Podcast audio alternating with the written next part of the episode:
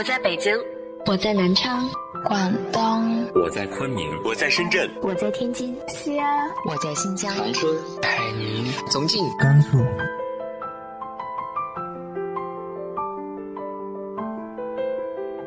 这里是 FM 幺八零八四，昨天的你的现在的未来，我是主播背着吉他的蝙蝠女侠。无论你在哪儿，这里都有我的温暖等你。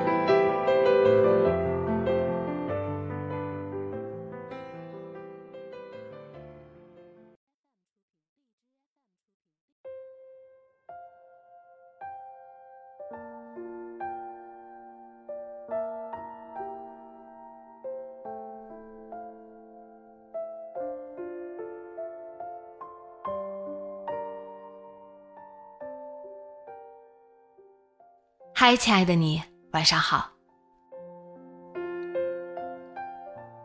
之前和大家分享过如何将自己培养成爱学习的人，今天依旧是来自于一壶海蓝的补充篇：如何将自己培养成爱学习的人。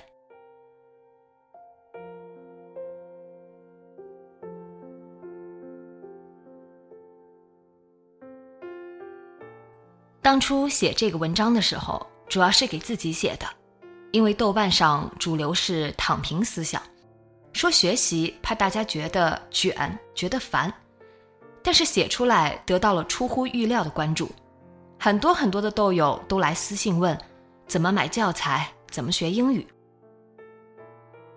我把大家提问最多的问题类型补充一下，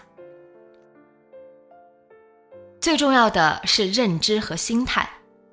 如果你觉得自己是天才，是比百分之八十的人都要聪明的多的人，做任何事情都应该一遍两遍成功，我感觉事情反而很难。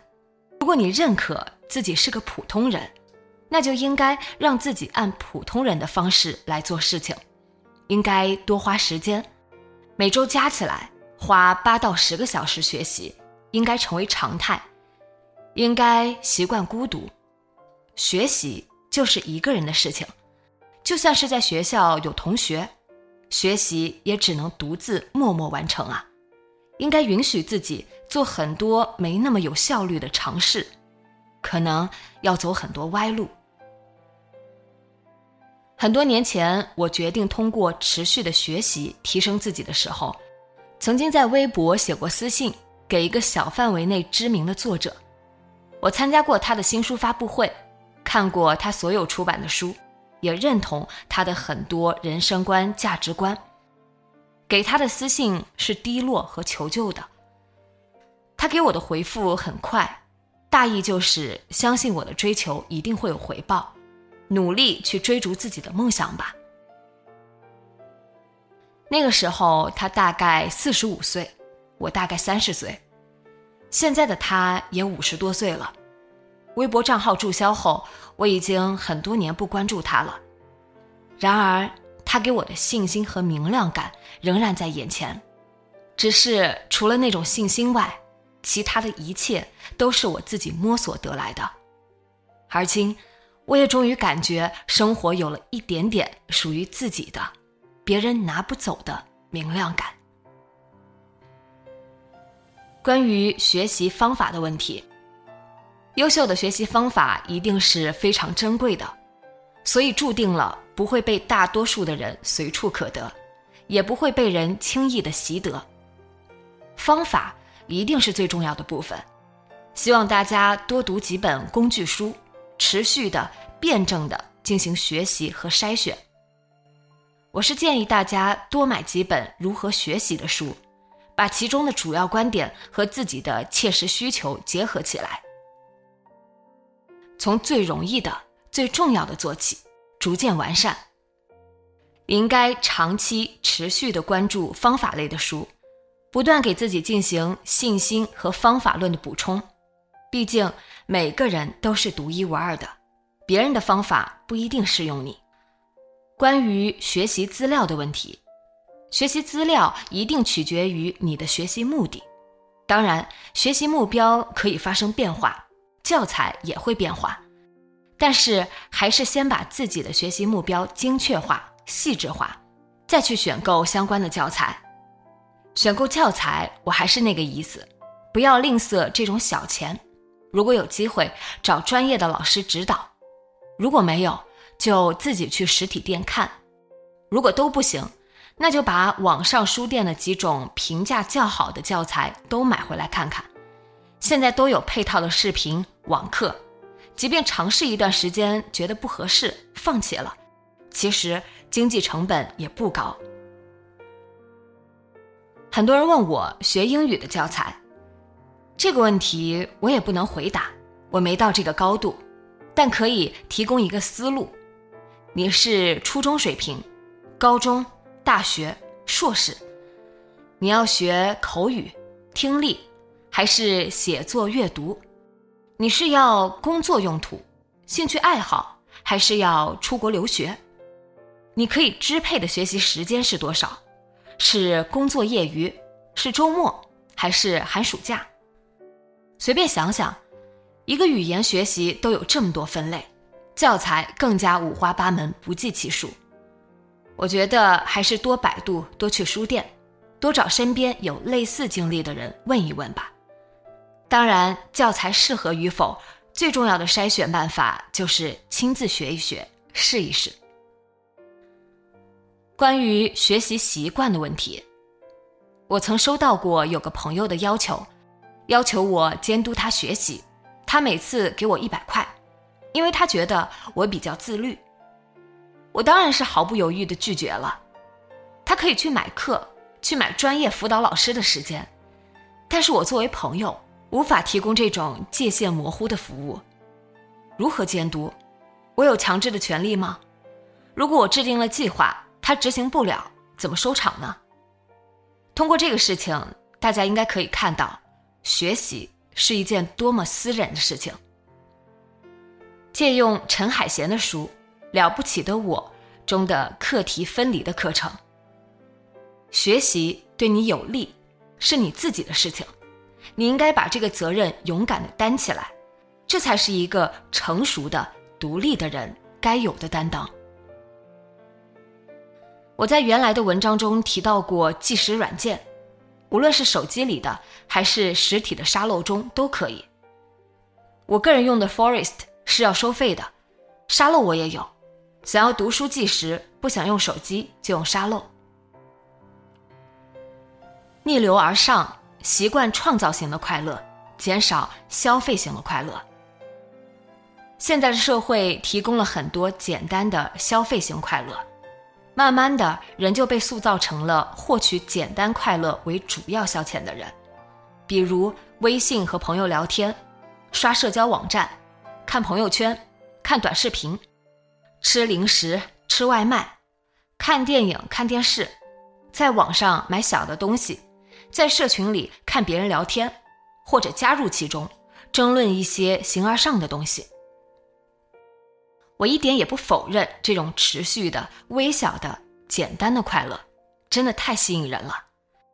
过着这种生活，一般任何时候你都不会觉得有什么问题，除非你突然想要学习一下，想要学个新的东西，想要专注在需要费脑子的阅读上，想要三四十分钟不离开教材，你才会发现你在逆流而行的生活。而学习新知识的快乐属于创造型的快乐，包括我现在在写的这篇小文章，也要花费很多时间组织语言，阐述自己想要表达的想法。这种要动脑子的事情，就是创造性的快乐。包括跑步、瑜伽，因为要你整个人的身心参与进去，这种也算是轻度的创造型活动。你读到一本新的书，有新的观点。你要去思考这个观点的可靠性、辩证性。你可以考虑哪些事实可以推翻这个观点，哪些事实可以证明它和你以前相信的东西不同。那两者如何结合，在哪种条件下运用是得体合理的？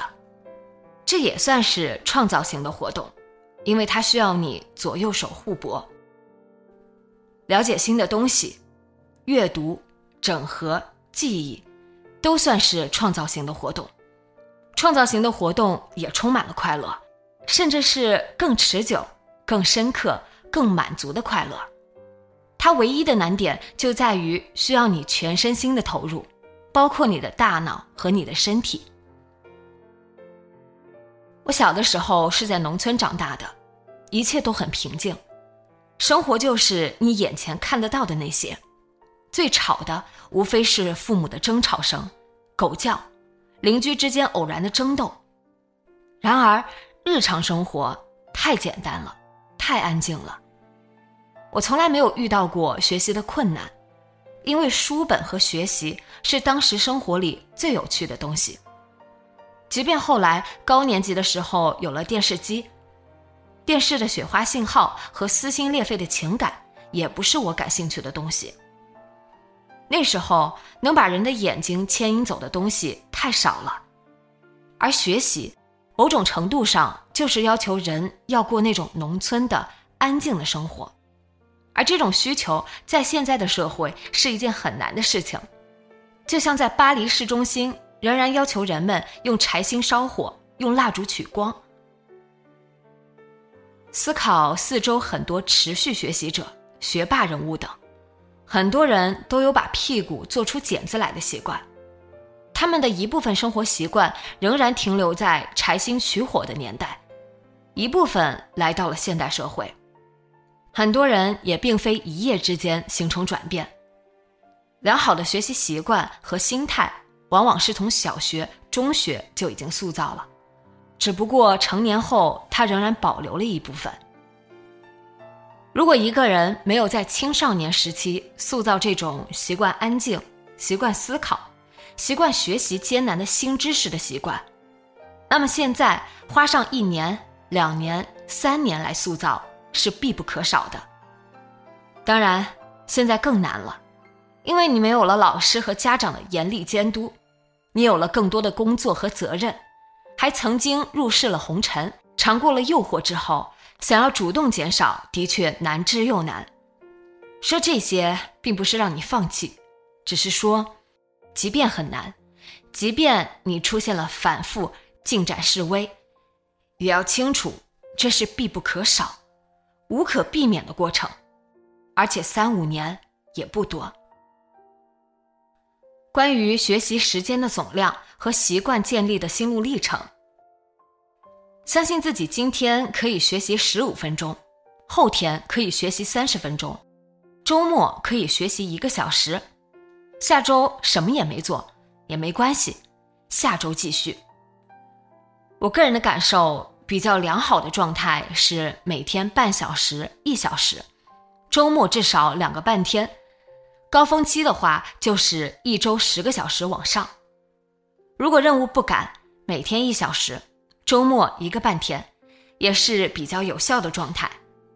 再低于这个时间就难以见效了。等到了后面成了习惯，你会爱上学习的。每天起床就想学习。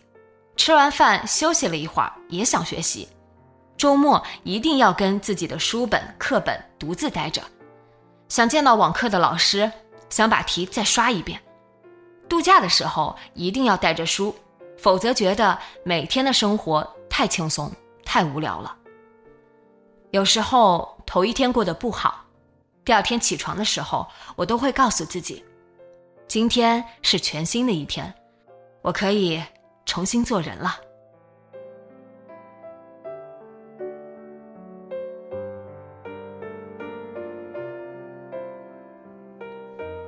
你又有着哪些学习习惯呢？